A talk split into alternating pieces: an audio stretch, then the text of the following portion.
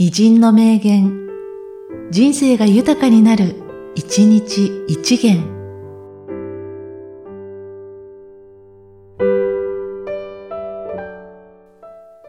12月10日、アルフレッド・ノーベル。私は平和的発案の促進のため、私の死後、大きな基金を残すつもりだ。ただ、私はその結果については懐疑的だ。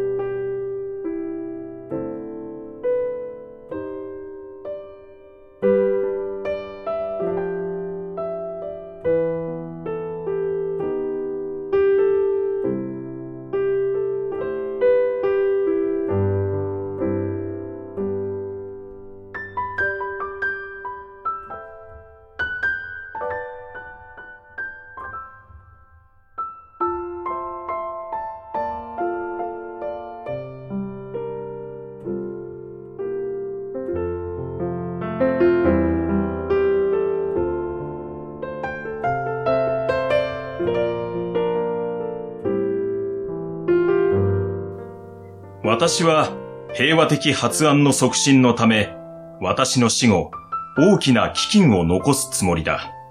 ただ、私はその結果については懐疑的だ。